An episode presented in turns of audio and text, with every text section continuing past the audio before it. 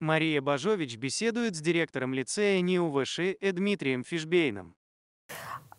А как вы относитесь вообще к идее э, элитарного образования, элитарной школы? Есть вот такое мнение, что вообще, в принципе, э, как бы государственная элитарная школа – это нехорошо, потому что школа должна готовить ребенка к реальной жизни, а те школы, которые мы видим, в которые все мечтают, хотят поступить, они, наоборот, ребенка замыкают в его социальный пузырь и готовят его к тому, что он будет общаться и вращаться только среди себе подобных. Вот как вам такая идея? Вы знаете, есть, конечно, э, ну, резон в обсуждении этой темы, потому что э, любая селективность, э, она спорная. Но вы понимаете, в чем дело? Вот, и, по крайней мере, мы в лицее э, идем из этого. а, э, это, не, это невозможно решить сверху.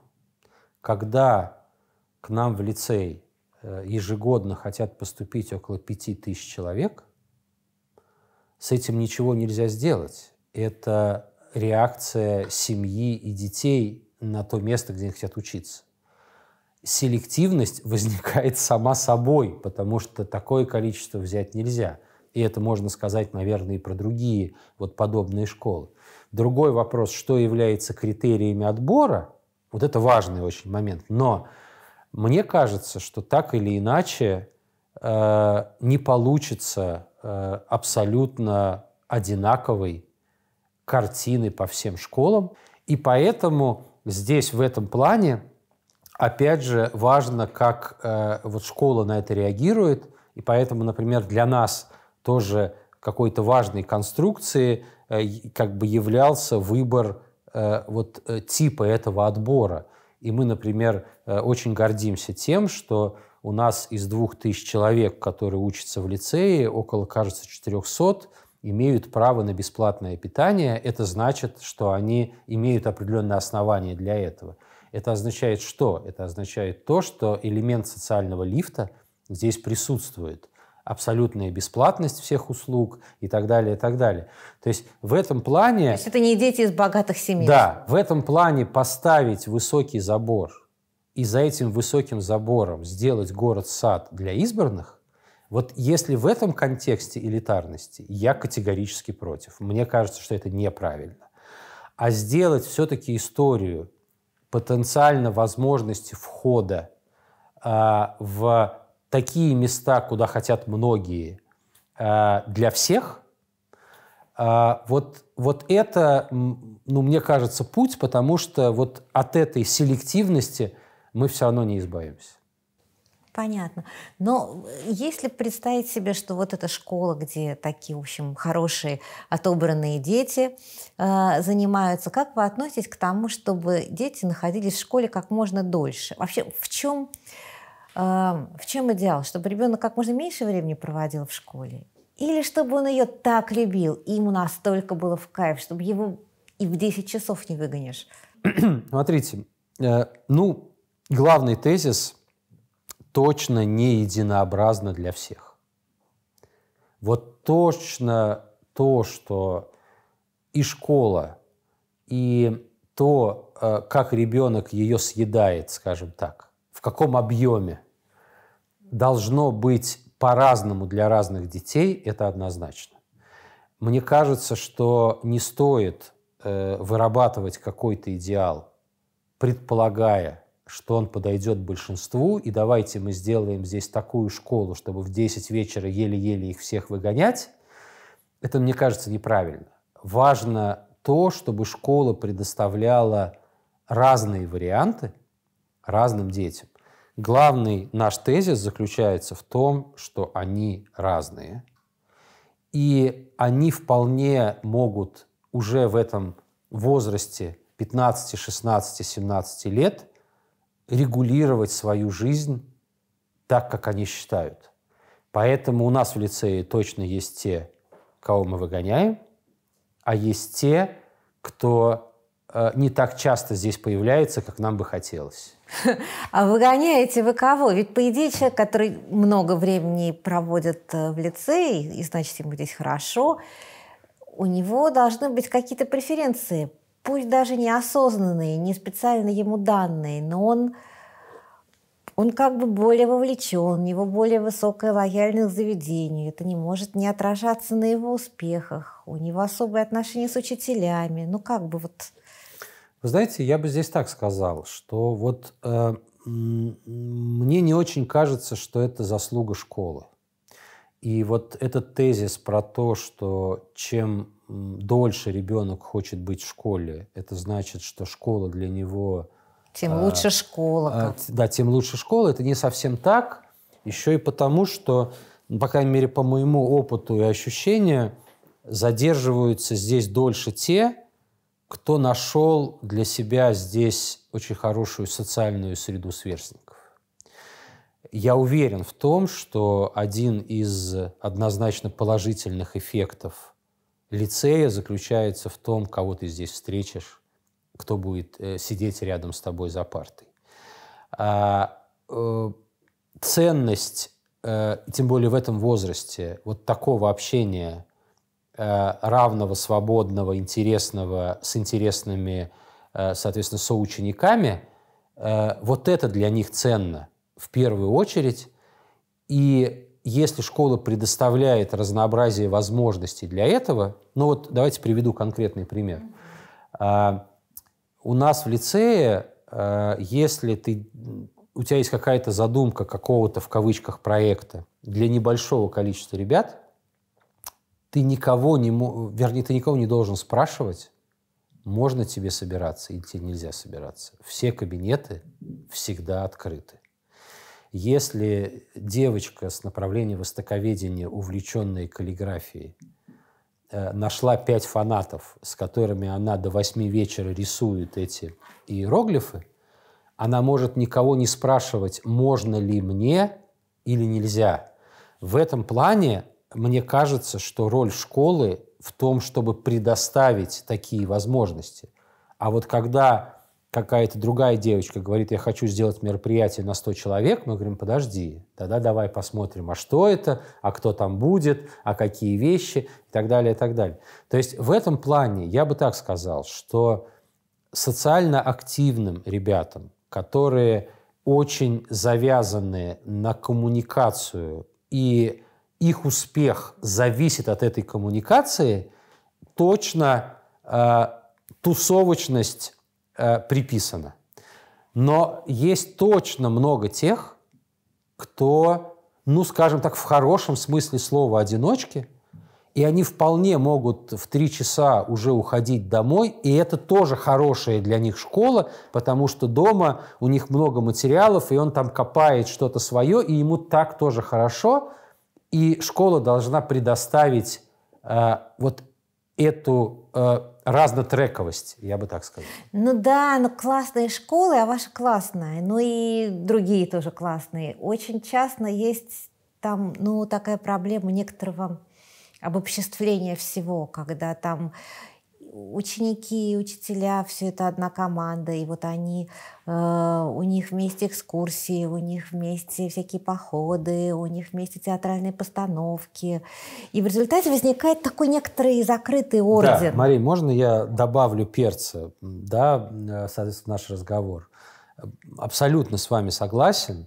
Э, одна из главных опасностей э, хороших школ – это превращение в секту когда... Что такое секта? Это есть определенные правила, которых все должны придерживаться. И если ты не играешь в спектакле, ты не наш. Если ты не ходишь в походы, ты не наш. Вот мне кажется, что осознанная педагогическая позиция должна быть э, по отношению того, что мы имеем э, разные варианты самовыражения ребят, и это принцип – и школа тогда работает специально над тем, чтобы этих вариантов было максимально много, а не говорит, нет, подождите, мы вот тут отработали гениальный вот туристический кружок, и все будут здесь. Я вот приведу один пример, очень яркий для нас. А, э, ну, такая для нас в силу просто нашей величины, э, я бы сказал, тема ежегодная – это выпускные мероприятия. В силу того, что мы выпускаем 800 и более человек каждый год, это целая такая конструкция. Что нам говорят эти дети? Мы с традиционным выпускным, с торжественным вручением аттестатов и потом развлекательной дискотекой ночью, они говорят, это не наш формат, мы так не хотим. Но у нас же должен быть выпускной. Как же так? И поэтому в этом смысле вот что? Ну, то есть традиционная история была бы в том, что, ребята, нет, мы сделаем такую развлекательную штуку, что вы там все вообще просто... Мир задрожит. Да. А, а он говорит, да это не про меня. И тогда мы вот, например, думаем, чтобы у нас э, сам принцип был в разнотипных локациях чтобы на выпускном была возможность тихого места, где можно поиграть под гитару тем, кто не переносит дискотеки и считает, что вообще это зло, и это не для него. Вот мне кажется, что э, разнообразие и тогда возможность ребенка найти вот эту свою нишу, вот это главная задача, которая должна решаться. А последний звонок, вот этот есть у вас? Ну, прямо буквально, буквально, буквально так нет. А то, что у вас малышей нет, естественно, у вас все большие. А, ну, малышей да. нету и так далее. Но, в общем, э, все это по-разному, конечно, соответственно, проходит. И даже какие-то у нас есть форматы такие невыпускной э, и так далее, и так далее. В общем, здесь мы ищем многое э, как в этом смысле, но э, я бы сказал, что для нас э, при обсуждении э, вот взрослых все время есть вот этот вот очень важный лакмус – то, что мы придумали, увеличивает разнообразие или его уменьшает? Если уменьшает, это плохо. Нужны э, э, в, как бы варианты в любых каких-то конструкциях, потому что э, это должно подойти максимальному количеству ребят. Вот учет вот этого вот своеобразия, дай бог, каждого даже ребенка, вот мне кажется, что это залог здоровья и выбора вот самого ребенка, и тогда это антисекта. Угу. То есть абсолютная вариативность во всем, включая, значит, там времяпрепровождение, образовательные какие-то программы. Э, Но при этом они... это, эта вариативность все равно имеет границы. Ну, и это тоже да. нормальная ситуация, и осознание границ и э, того, что э, есть правила, которые, да, они как бы не могут нарушаться. Ну вот тоже яркий пример, о котором мы все время здесь с лицеистами спорим. У нас лицеист может э, выбирать себе индивидуальный учебный план, менять профиль, менять уровень изучения предмета. Логичная история, которая после нескольких лет в лицее возникла, когда дети стали говорить, а можно сменить учителя? Угу. Мы сказали, нет, нет, вот здесь вот стоит граница. Они говорят, а почему? Мы говорим, а учитель может вас сменить? Учитель может прийти в класс и сказать, нет, ребят, вот те пятеро, пожалуйста, в другой класс, а вот эти оставайтесь.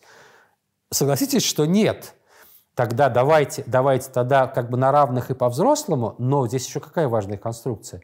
Вам нужно научиться находить общий язык с разными взрослыми. И поэтому, о, клево, ну, давайте я сменю сейчас этого учителя. Я тут мне сложно с ним находить общий язык. Поэтому нет. То есть вот в этом смысле свобода не бывает без границ. И поэтому важно, что где вот эти створки. Мы за то, чтобы они были широкие, а не узкие.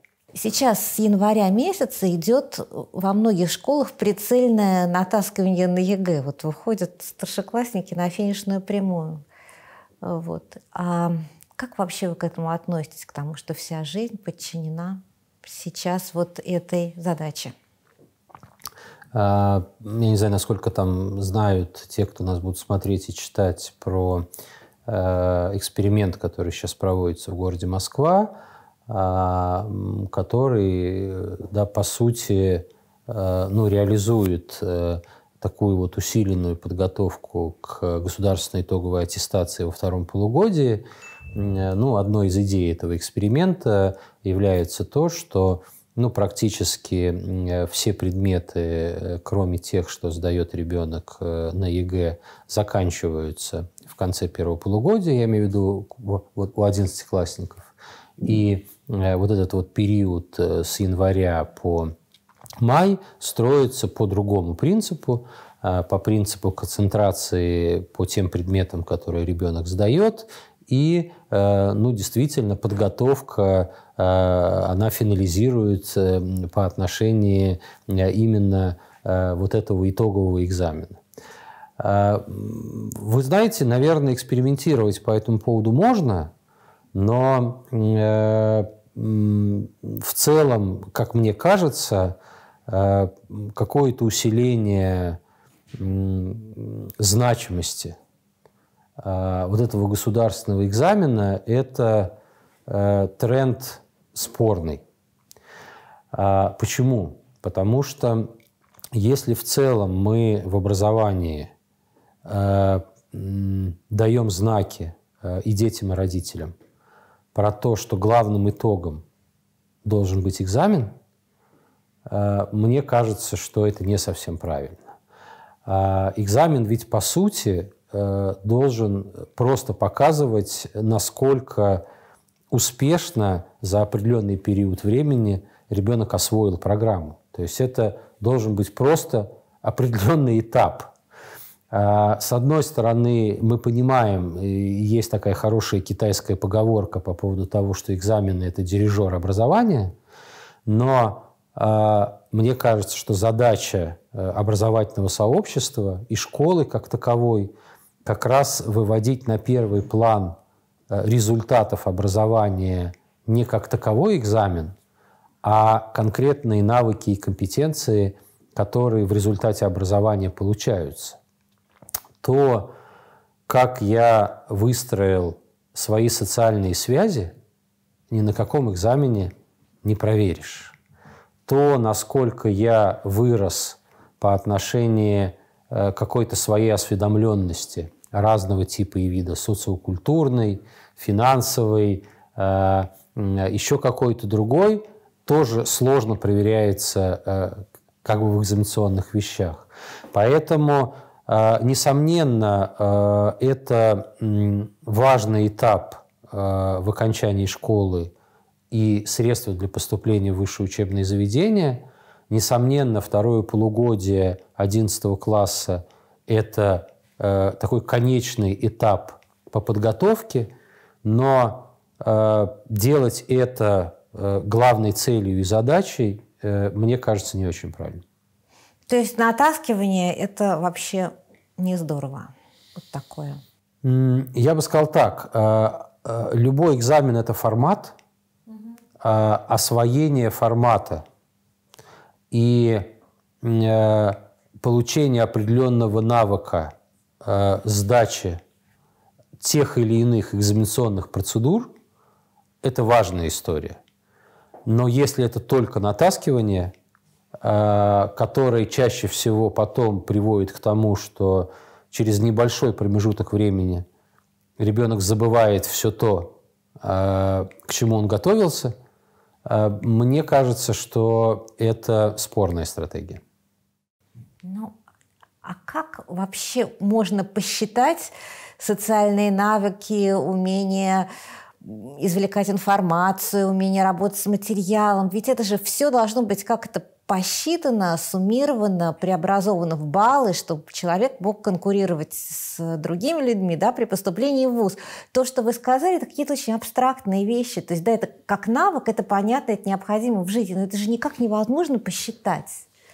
Тенденция последних лет в образовании, мировом в частности, по отношению измеримости образовательных результатов, она очень правильная. Потому что если мы э, э, не можем измерить то мы не можем и э, говорить про какую-то результативность. Это так. Но, с другой стороны, есть, так сказать, другая концепция, которая заключается в том, что в образовании не все можно измерить, но очень многое можно оценить. Другой вопрос, что эта оценка может быть и самого ребенка. Вот как, например, мы пробуем как-то для себя решать эту задачу. Мы создали в лицее такую электронную систему, цель которой не только в так называемой системе одного окна, потому что у нас у лицеистов очень много возможностей и вариантов вот разнообразия своей образовательной траектории. Если у меня есть исследовательская работа, есть определенные циклограммы деятельности, мне удобнее это делать в цифровой среде и взаимодействовать, в частности, со всеми. Если есть грантовый конкурс, в котором я могу участвовать или не участвовать, я тоже там это делаю. То есть, с одной стороны, цель операциональная, но с другой стороны, у нас есть э, вторая, может быть, более важная задача, которая заключается в том, что на протяжении этого образовательного пути ребенка ему нужно показывать зеркала. Что это значит? Когда мы все с вами выходим из дома, например, сегодня с утра, мы смотрим в зеркало для чего? Для того, чтобы понять, насколько э, э, наш вид соответствует тому, э, как нам представляется, что нужно вот для сегодняшнего дня. Э, если мы э, путем собираемых данных не твердим каждый день ребенку, что тебе сдавать ЕГЭ, и поэтому давай готовься, угу. а мы ему показываем определенную картинку его по отношению других ребят, с которыми он учится, ну, например, а, вот сейчас февраль месяц, и ты знаешь, уже более 60% твоих соучеников уже выбрали тему а, для работы, предположим. Это что за сигнал, это что за послание? Это, по сути, зеркало, что вот я сейчас в такой ситуации и позиции, а 60-70% тех, кто рядом со мной, оказывается, уже выглядит чуть по-другому. То есть ты какой-то лузер, получается, что ты... Нет, имеется в виду, что я себя соотношу с э, какой-то линейкой, но эта линейка не позиция взрослого, который говорит, это плохо и это хорошо – а это зеркало, которое мне показывает, где я по отношению тех, кто вокруг меня. А, то есть по отношению к своим ровесникам. Ты смотришь, ты, ты как бы равный среди равных, а да. нету человека, который над тобой находится, который говорит тебе, Петров, ты дурак, ты еще ничего И не... И тогда получается, что это не измеритель, но это определенная оценочная процедура, которую э, мы да, в которую мы погружаем ребенка, но в контексте его рефлексивной позиции. Не того, что ему сказали, а тому, что так, подождите, ну хорошо, а меня устраивает эта ситуация или нет? И вполне возможно, что этот ребенок будет ну, вот нормально. Я тут в середине потока, это меня вполне себе устраивает mm-hmm. по этому пункту, а вот по этому пункту нет. По крайней мере, мы все время очень радуемся, когда, например, я вот беседую э, да, с кем-то из лицеистов и говорю, ну как же так, у тебя, смотри, у тебя по отношению тех учебных предметов, что есть, явно есть те, которые абсолютно блестящие, с пятерками и так далее, и победами в Олимпиадах, а есть те, где ты еле-еле дотягиваешь до тройки. А он говорит, а это у меня осознанная позиция я не трачу на это усилия, меня в этом смысле мой уровень устраивает, мне больше не нужно. Поэтому мне, честно говоря, кажется, что с одной стороны правильно, и мы, например, тоже идем и в попытку измерения вот этих сложных результатов, например, как исследовательская компетентность, проектная компетентность, а, еще какие-то другие, есть определенные уже инструменты. Но нам кажется и продуктивным путь – когда это не э, оценка взрослого, та или иная, а это э, э, система больших данных, которая показывает самому ребенку некую систему координат, в которой он находится, и с помощью этого, мы так предполагаем, ребенок сам оценивает себя, свои результаты, Э, свой путь, скорость и так далее, и так далее, и так далее. Вот нам кажется, в этом может быть, ну, я бы сказал, такой очень э, э, нежный в чем-то способ, но при этом все-таки тоже какого-то измерения. Но он все-таки, мне кажется, он не, не очень нежный, потому что они, э, вот то, что вы описываете, это фактически уже вузовская система оценки, когда у них есть коэффициенты, когда у них, и когда они копят какие-то баллы, если я правильно понимаю. То есть и ваш лицей, он не единственный, есть еще такие школы и, ну, такие учреждения образования, где до университета получается как бы такой университет. Вот может быть, это спорная идея, потому что зачем нужен университет до университета и вуз до вуза? Вы знаете, в чем дело? Вот действительно и лицей поэтому и называется предуниверсарием. А, и э, вот это потенциально раннее взросление, э, я согласен, что это может быть спорной конструкцией. Но э, у меня, по крайней мере, есть уверенность в том, что это правильно, э, по, наверное, одной причине. Э, университет, а скажем, равно взрослая жизнь, требует э, достаточно высокий уровень самостоятельности и ответственного поведения. Школа в той конструкции, в которой она есть, пока никак не может работать с ребенком по отношению его опыта проб и ошибок вот этой самостоятельности. Поэтому немножко погружать его, а, пусть в ограниченных форматах, в эту предуниверситетскую, предвзрослую среду, и для того, чтобы э, и шишек себе набивал, э, мне кажется, все-таки стоит. Другой вопрос, что нельзя заменять университет, и Э, ну, такая одна из бед таких школ, э, в частности, как наша, является то, когда ребята приходят на первый курс и говорят, подождите, ну, а нам там нечего делать.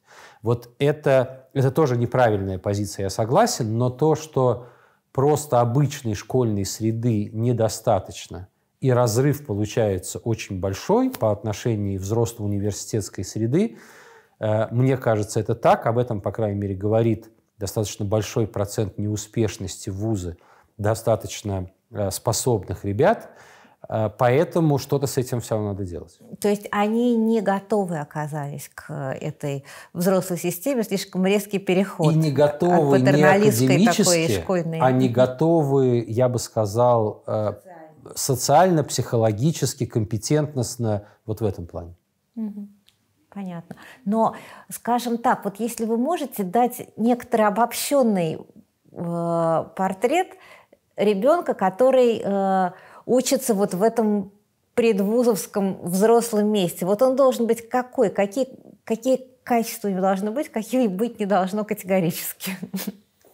Э, вообще, мне кажется, я бы чуть даже расширил, наверное, ваш вопрос. Если мы говорим про ребят, по сути, ну вот если мы говорим про старшую школу 16-18 лет, то я бы скорее здесь попробовал бы сформулировать, что это такое за время и возраст, что должно с ребенком происходить в этот момент э, для того, чтобы он потенциально э, был ну, явно больше социально адаптирован к взрослой среде, э, что, мне кажется, является желанием всех, и его самого, вот, и родителей, и так далее.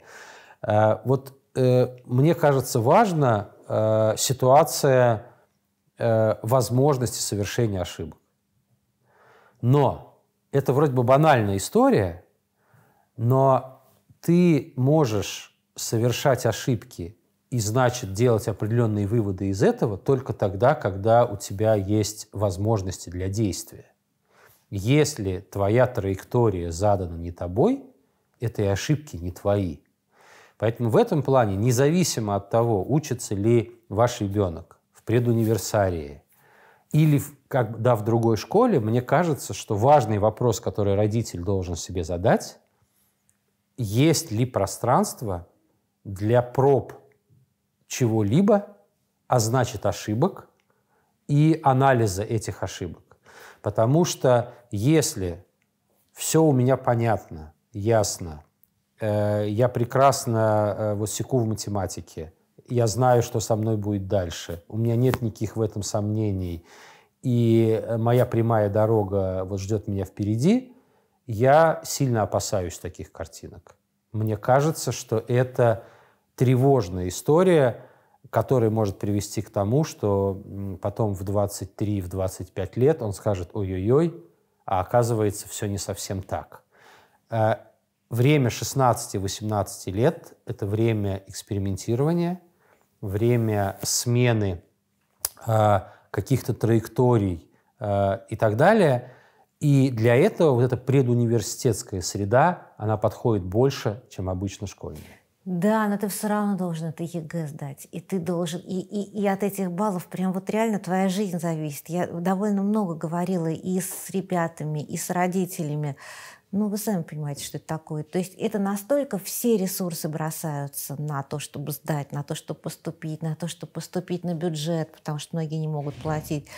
И буквально вот я знаю случаи, когда, когда, когда жизнь кончается, когда человек не добрал какие-то там 10 баллов, 5, 3 не поступил. Или, или выложился так, что уже все сломалось. Вот что с этим делать? Тут может быть какой-то совет? То что вот можно вообще говорить про свободу mm-hmm. выбора, про социальную адаптивность, про то и про все. Но если реально нужно набрать эти 300 баллов. Вы знаете, совет такой. А, два, наверное, совета. Первый все-таки это важно нужно все-таки четко ответить себе на вопрос, э, нужен ли мне точно высокорейтинговый вуз, в котором очень высокий, да, очень высокий входной барьер. Потому что когда я должен набрать 300, это действительно, ну, как бы, вот гора Эверест. А, не факт. Не факт, и поэтому осознанно может быть выбрана стратегия не такого высокого рейтингового университета и не 300, а 250 баллов. И это как бы сильно сразу э, как бы ослабляет вот всяческое напряжение и какой-то тактики того, что да, я понимаю, что, может быть, я недополучу на этой образовательной программе этого вуза, но я зато параллельно еще что-то, соответственно, могу делать. Это первая история. История вторая. Мне кажется, нужна финансовая грамотность родителей. Объясню. Если посчитать количество средств, которые тратит семья за 2-3 года обучения в школе на репетиторов и так далее, и сравнить ее с платой за обучение в ВУЗе с какой-то скидкой, а, например, в высшей школе экономики есть скидки от 25 до 100 процентов – мы, по крайней мере, видим вот у нас в лицее все более расширяющиеся случаи, мне кажется, очень правильного осознанного поведения, которое заключается в том, что мы э, вырабатываем тактику того, что мы осознанно идем на платную форму обучения, да, со скидкой, мы примерно понимаем эту сумму, мы экономим средства на преподавателях, на преподавателях и так далее. Да. А потом мы еще оцениваем, даже если у нас действительно сложные вот финансовые условия. И мне кажется, это, к сожалению, совсем не развитая история образовательных кредитов, которые есть, которые с очень, в общем, нормальным процентом. То есть если вообще сложить историю того, как я могу финансировать свое образование, а не поставить все на карту – 100 баллов ЕГЭ, то, в общем, э, жизнь становится чуть проще. Другой вопрос, что, конечно, этому препятствует большая неопределенность нашей жизни, которая есть. Это мягко выражает. Э, да. да, это так. Но, э, по крайней мере, вот делать такие просчеты и потенциально смотреть для себя варианты и считать средства и и накапливать какие-то средства вот намеренно, вот не тратив их сейчас, а, соответственно, на то, чтобы потом э, иметь вот такую скидку и тогда ставить определенные другие границы баллов, это тоже вариант, который пока серьезно, э, ну, вот не очень рассматривается в качестве такой нормальной альтернативы. Мне кажется, что это, ну, по крайней мере, точно Э, ну, такая, ну, более логичная, может быть, э, вот конструкция, чем, ну, э, да, давайте мы сделаем все для того, чтобы вот забраться на бюджет, а когда не попали, то уже кончено. Но все-таки все равно люди, которые учатся в, у вас в лицее, и вообще люди, которые учатся ну, в элитарной школе, у них другие возможности, и их родители э, иначе считают, иначе рассчитывают. А есть же и такие дети, у которых родители со скидкой не могут себе позволить, и вообще никак не могут позволить, которые живут Да, в Москве да. и так В далее. этом, в этом есть, несомненно, проблема. Величина разрыва а, между возможностями а, вот разных семей с разным социальным, финансовым бэкграундом, это, конечно, проблема, как мне кажется. И поэтому многие вузы, вот высшая школа экономики буквально запускают программы такие, как, например, в вышке это называется социальный лифт, когда достаточно большое количество ребят э, могут подать заявку, понятно, все равно с какими-то баллами ЕГЭ, но зафиксировав финансовое положение семьи, вот, которое есть, и получить, ну, практически, э, как бы, да, вот бюджетное место, но только за счет университета. Я знаю, что это, эти программы сейчас развиваются и в других вузах. То есть в этом плане все-таки стоит еще говорить про осведомленность э, и про вот систему разных грантов, которые, соответственно, сейчас появляются. Э, Это тоже для части семей может быть каким-то таким вариантом выхода. А Как вы относитесь к тому, что э, ребенок приходит и начинает торговаться за оценку? Они же вообще любят поторговаться за оценку. Это скорее вы расцениваете как самостоятельность и взрослость или как инфантилизм и желание, так сказать, выторговать себе получше условия? Э, Тема есть, несомненно. Э, Я думаю, что она в основном, конечно, идет из двух конструкций. Это из вот этой вот конечной э, итогового результата, который как бы всем нужен. Мне кажется, еще сильный очень есть контекст какой-то традиции семейной, вот эти все вот красные аттестаты, золотые медали э, и так далее, и так далее, что совершенно вот бессмысленным становится, с- вот с моей точки зрения, сейчас. Э, И поэтому, да, такая торговля есть. Э, Мне, честно говоря, кажется, что все-таки это э, больше про попытку найти простой способ э, вот решения проблем. Э, Честный и более взрослый тип поведения, мне кажется, заключается в том, что ну, я вполне себе знаю, я не говорю про то, что у меня должны быть все пятерки, и я знаю все блестяще, но на твердый какой-то уровень я знаю, и поэтому мне не надо ничего как бы торговать с вами, уговаривать вас, убеждать и так далее.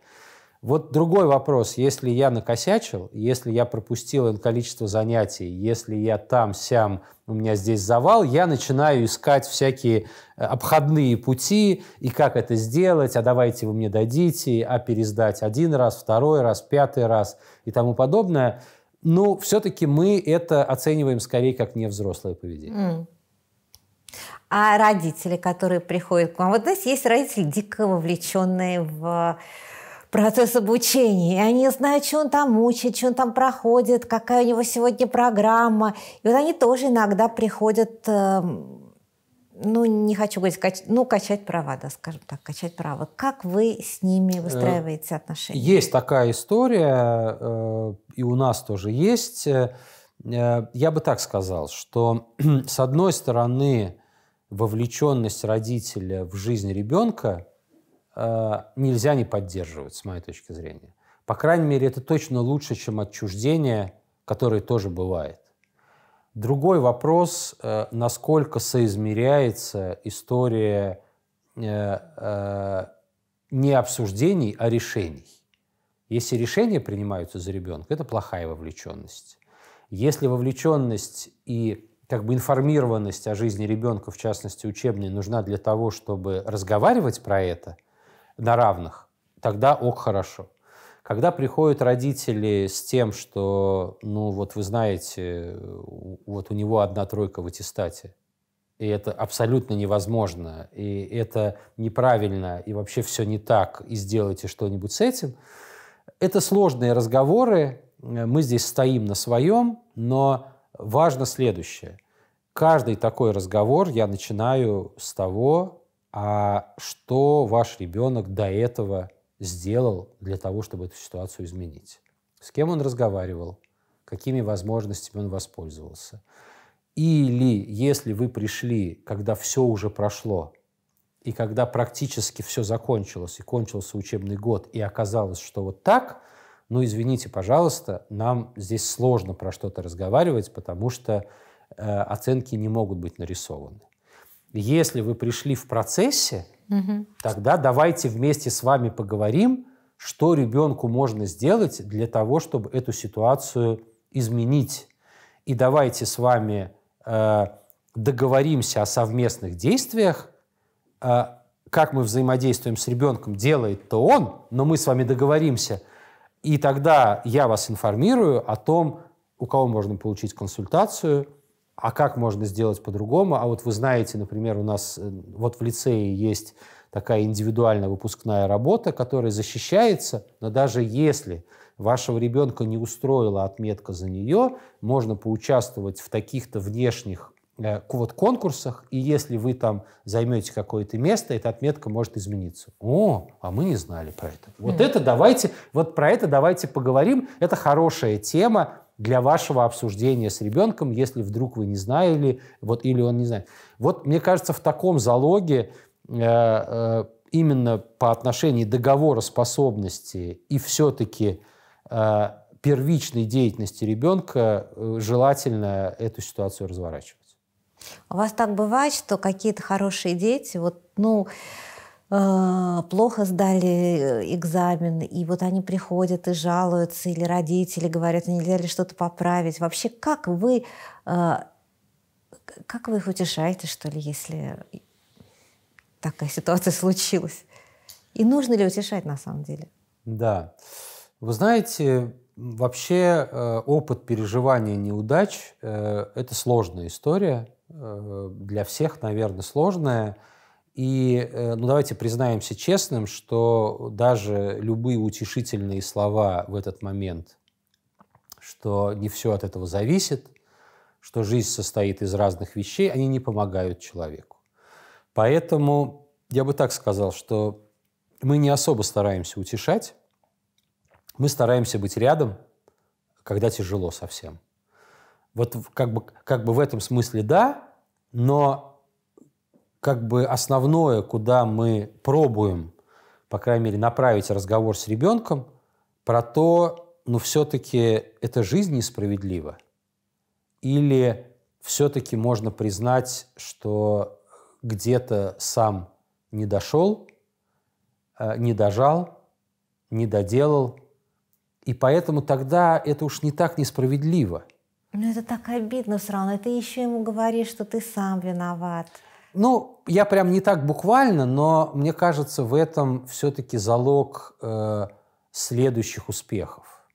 Потому что если э, ребенок остается во мнении, что экзамен неправильный, экзаменаторы плохие и жизнь несправедлива, а я в целом весь в золотом, то тогда как бы, ну, это опасная ситуация для будущего, поэтому понятно при э, всем том, что очень как бы нежно, но все-таки надо выводить на рефлексивную позицию, потому что она деятельностна. Она э, с точки зрения того, ну да, ну вот здесь, да, ну точно э, я мог выбрать, и сдавать всего три ЕГЭ, а выбрал шесть. И, конечно же, объем подготовки был такой, что я не вывез.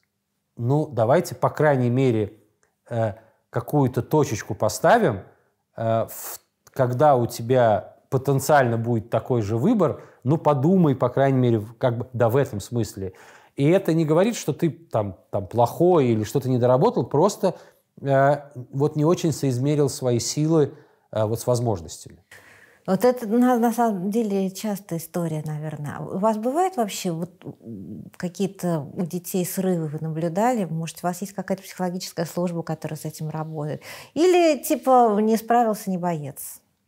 Вы знаете, я бы так сказал, что э, бывает, и это очень сложная тема, и я бы даже больше сказал, мне кажется, что это не столько связано с учебой, сколько в целом с этим возрастом и с осознанием сложности э, э, жизненных обстоятельств, которые вокруг них. Я бы сказал так. Э, к сожалению, в целом э, современный мир э, очень часто это мир таких как бы невозможных выборов и принятия решений. Поэтому депрессивные состояния, они увеличиваются. Это, это, это огромная проблема с нашей точки зрения. Мы пытаемся здесь с этим что-то делать. Не могу сказать, что супер успешно, но то, что точно то, как он себя чувствует, должно быть важнее для родителей школы, чем то, сколько он знает, абсолютно в этом уверен. И трендом последнего вот, там, лет мирового образования является так называемый well-being или социальное самочувствие, или индекс счастья, который так как бы да, в обиходе называют. Вот мне кажется, что э, в сложности этого мира э, то, как они переживают эти сложные молодые годы, э, вот это точно э, большая должна быть зона внимания всех и школы в частности, чем конкретные задачи по математике. Э, они не очень хотят и любят про это разговаривать, и это их тоже право. Но мы пытаемся, опять же, э, всякие э, вот разнообразить э, вот эти истории. Вот в частности, такой совместный сейчас проект, который реализуется в лицее, который сами дети инициировали, это такой вот, да, проект Self про себя, про самочувствие, про то, как и в чем мы теряем какую-то энергию, радость, Э, а, соответственно, находим напряг, э, э, слезы и так далее. Вот мне кажется, нужно больше экспериментов в образовательной среде про это, потому что этого не хватает, и это растущая проблема. За последний год, вероятно, еще растущая. Э, год, два, три. Мне кажется, что это точно частично связано просто с возрастом, потому что он очень сложный, но точно и связано с высоким уровнем неопределенности жизни. И давайте честно признаемся, с, ну, в целом, э, не очень, э, соответственно, спокойной обстановкой в мире. Это очень сильно влияет на ребят.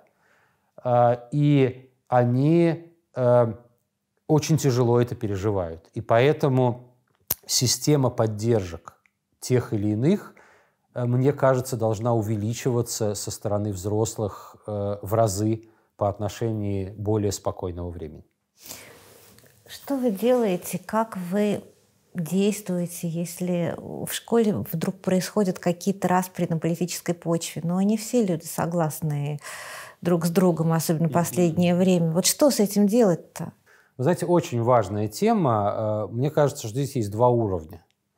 Один уровень, и мы очень э, как бы так настойчиво и долго уже здесь вот действуем и к этому идем. Э, и мне кажется, это очень важно.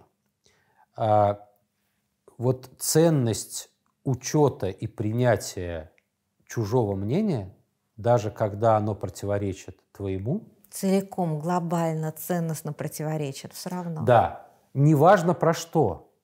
Про политику, природу, все что угодно. Вот это вот вся там есть экологические активисты, а, а есть нет, ну и так далее. В этом смысле э, разность должна приниматься. Вот ни, как бы не может ни с какой стороны, что взрослых, что детей, фиксироваться Э, однозначные идиомы.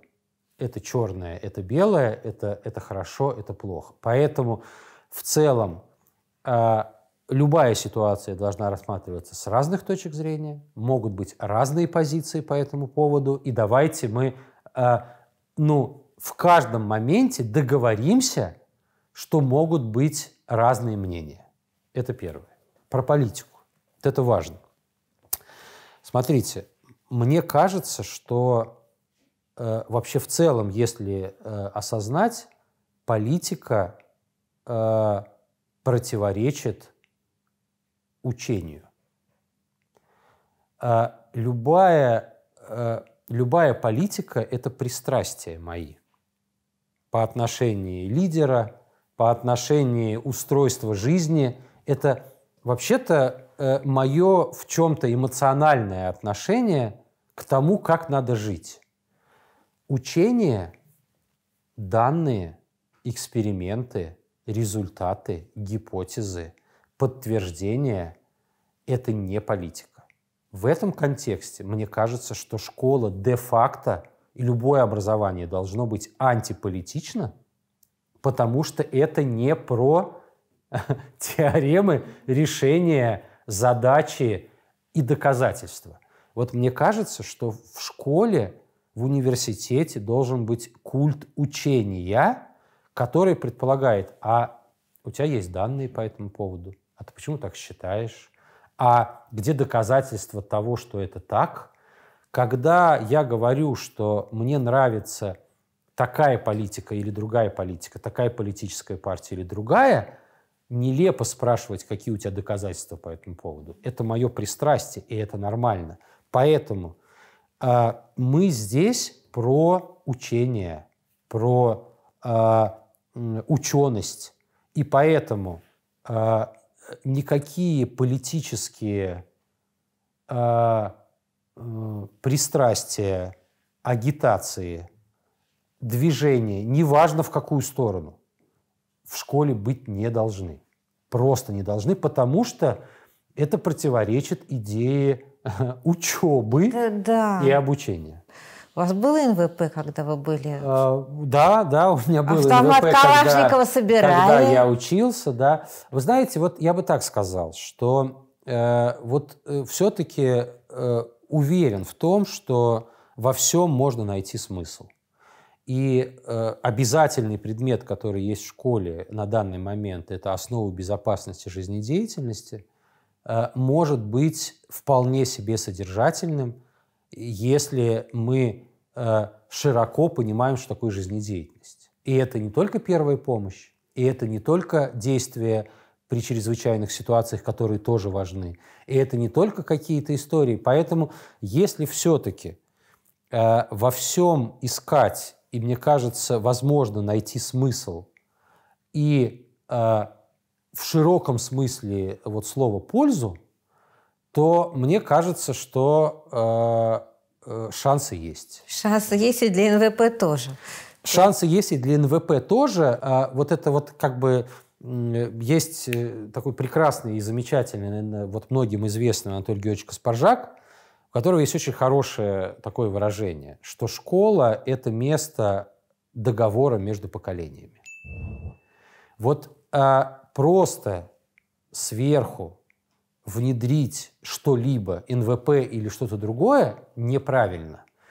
А, сделать совместно с детьми и договориться с детьми, тем более такими взрослыми, как у нас, а, что это такое, в чем может быть польза разная этого, этого действия для всех, и как это может повлиять на, например, э, мое физическое здоровье и выносливость, которая нужна при э, том, чтобы я вот добрался до 100 баллов ЕГЭ, вот это, это нормальный разговор и совместное проектирование в этом. Вот э, как бы мы за эти варианты, и тогда мне кажется, что э, э, есть шанс на осмысление и на не профанацию, а какую-то реальность. Если нет, то это будет просто профанация. У вас было когда-нибудь в жизни, что вы сказали, зачем я стал директором школы? Лучше бы я, не знаю что, был математиком или музыкантом или еще кем-то. Когда было тяжело? Было, я бы сказал, было и не раз. А, Я бы сказал так, что директор школы очень беспокойная профессия. Вот уж точно. И в этом смысле я бы сказал, что м, переживания по поводу этих прекрасных, удивительных, замечательных, э, очень душевных ребят, э, это, это сложно. И я бы сказал так, э, ты понимаешь э, про то, что твои решения э, влияют на них. И в этом контексте э, это психологически тяжело. И поэтому, когда э, действительно к тебе приходит ребенок и льет слезы, и правда очень переживает, но э, одинаковые для всех правила игры – это принцип, и ты вынужден говорить «нет», это тяжелая история. Но смотрите, здесь, как мне кажется, что важно. Если намеренно и устойчиво делать так, что э, э, область принятия решений у взрослых уменьшается, а у детей увеличивается, это в чем-то и для того, чтобы было проще быть директором школы. И вот э, в качестве яркого примера мы много раз, когда встречаемся с коллегами, и в частности там в контексте магистрской программы управления образования с другими вот управленцами, я всегда говорю, что для меня очень есть яркий такой вот пример того, э, как живет школа. Если в школе э, за год можно посчитать э, количество приказов директора и количество так называемых локально-нормативных актов, ну то есть правил, которые приняты не директором, а педагогическим советом каким-то сообществом, вот мне кажется, что количество приказов директора должно как бы быть очень небольшим, а количество вот этих вот локально-нормативных актов или правил, в которых участвуют и совет обучающихся, и совет родителей, и педагогический совет, вот как, да, должно быть большим. Тогда это, во-первых, гарантирует ситуацию разнообразия мнений и э, отсутствие того, что директор встал не с той ноги, и ему, ему показалось или подумалось вот так или по-другому. И в чем-то это, конечно, облегчает ему жизнь, потому что распределяет ответственность. В общем, нужно, чтобы было поменьше указов и побольше работающих законов. Смысл в этом? Вот в этом смысле, в этом смысле точно. Я бы только здесь добавил, что законов, наверное, все-таки периодически пересматриваем их, но всеми, потому что уж очень сильно меняется ситуация за окном. Понятно. Спасибо большое. Спасибо. Правмир. Чтобы менять, нужно говорить. Не забудьте подписаться на наш подкаст.